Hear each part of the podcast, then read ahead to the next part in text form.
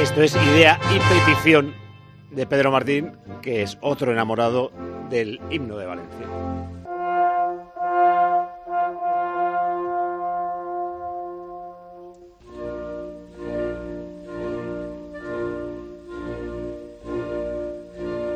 Pero frenar no ves glorias a España. Queremos pasar por Valencia, ya están ustedes súper informados de la tragedia de la semana, pero queremos preguntar a nuestro Huguito Ballester cómo está la ciudad, qué ánimos están quedando en la ciudad. A veces las ciudades cuando pasan por un drama de estos, un drama televisado, porque otras veces hay dramas que cuestan la vida a mucha gente y como no son televisados, digamos que no encogen el corazón de toda una ciudad. En este caso tengo que decir de todo un país, porque el otro día estábamos todos absortos mirando en televisión cómo se salvaba a una pareja. Y en miles de hogares de España se aplaudió cuando los bomberos les rescataron. Hugo Ballester, Valencia, hola. ¿Qué tal, Paco? Muy buenas. ¿Cómo está la ciudad?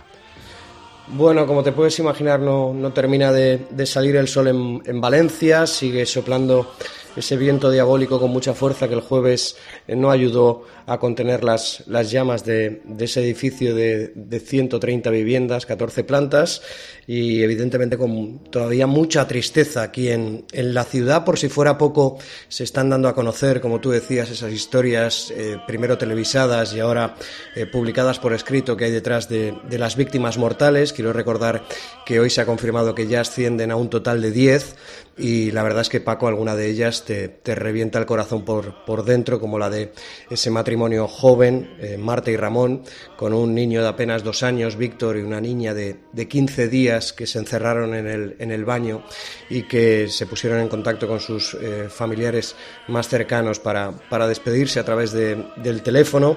Estamos inmersos en, en los tres días de, de, luto que se decretó aquí en la, en la capital del Turia, tras esa tragedia en el barrio de, de Campanar. Además, coincide con que, y escuchando el himno de fondo, pues se te pone el, el, vello de punta porque nos encontrábamos a las puertas, nos encontramos a las puertas de las fiestas valencianas eh, por excelencia como son las fallas y todo, como te podrías imaginar, ha quedado suspendido por el momento. Este fin de semana se tenía que haber celebrado la Crida, que es el pistoletazo de salida a esta fiesta fallera con la entrega de las llaves de la ciudad de las Torres de, de Serranos por parte de, de, la alcaldesa, la fallera mayor. Se ha suspendido la, macro despertar, la mascletá, los conciertos de viveros.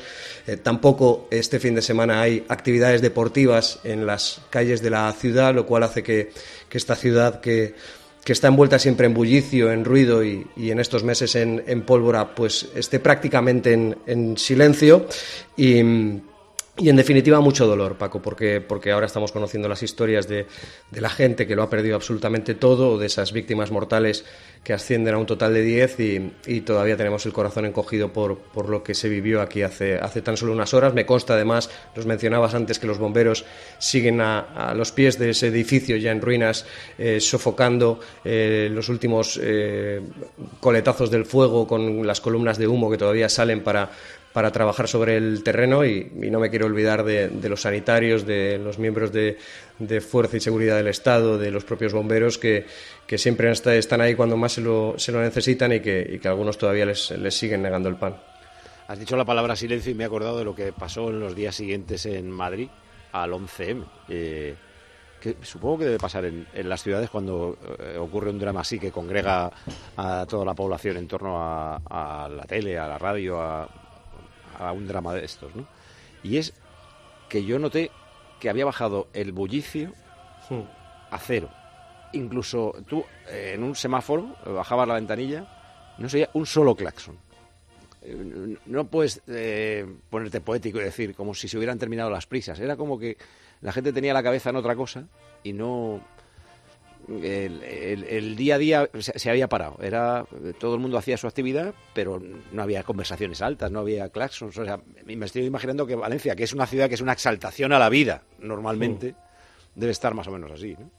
Yo he tenido esa, esa sensación porque hoy, eh, en el comienzo del día, he abierto la, terraza. Yo vivo muy cerca de una instalación deportiva con, canchas de baloncesto y campos de fútbol y a primera hora de la mañana pues ya tenías el bullicio, el ruido de los papás y de los nenes eh, jugando eh, por la mañana, practicando deporte y me, ha recordado esa sensación que tuve en los meses de, pandemia cuando, cuando salía a la terraza a tomar el aire y aplaudir a los, a los sanitarios y se escuchaba el mismo silencio.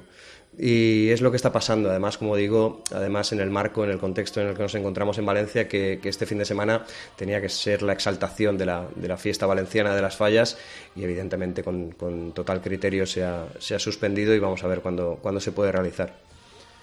Bueno, es solo nuestro eh, abrazo gigante para toda la gente de Valencia. En realidad es para toda la gente de España, porque a veces a un país le une más un drama que una alegría. Y yo creo que el otro día estábamos todos, exactamente todos, eh, unidos en lo mismo. Que por favor, que, se produzca el milagro de que no haya víctimas. Estuvimos engañados durante un rato pensando que no iba a haberlas. Bueno, al final era casi imposible que no hubiera. Eh, uh, un beso gigante. Si quieres decir algo más, por supuesto.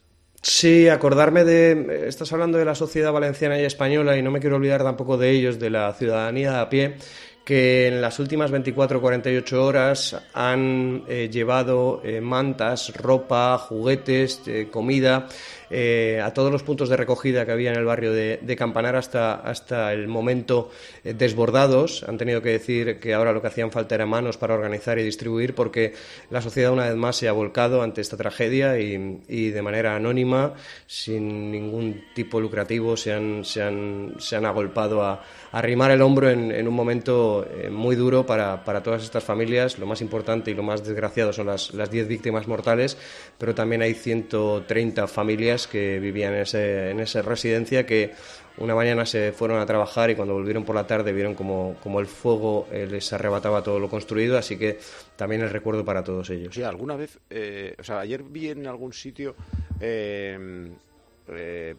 víctimas, quiero decir, que han perdido sus pisos con eh, ropa del Valencia y del Levante, que les llevaron inmediatamente. Muy bien ahí el, detalle de los equipos.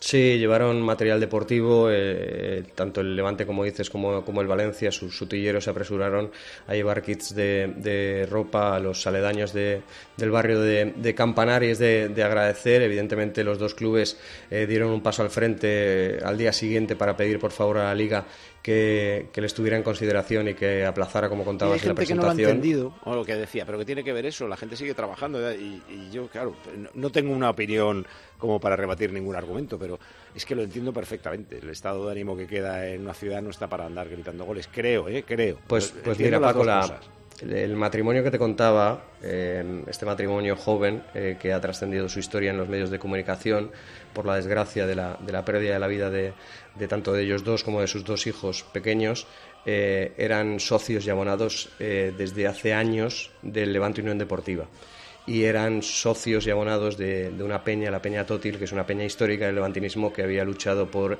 el reconocimiento de la Copa de la República.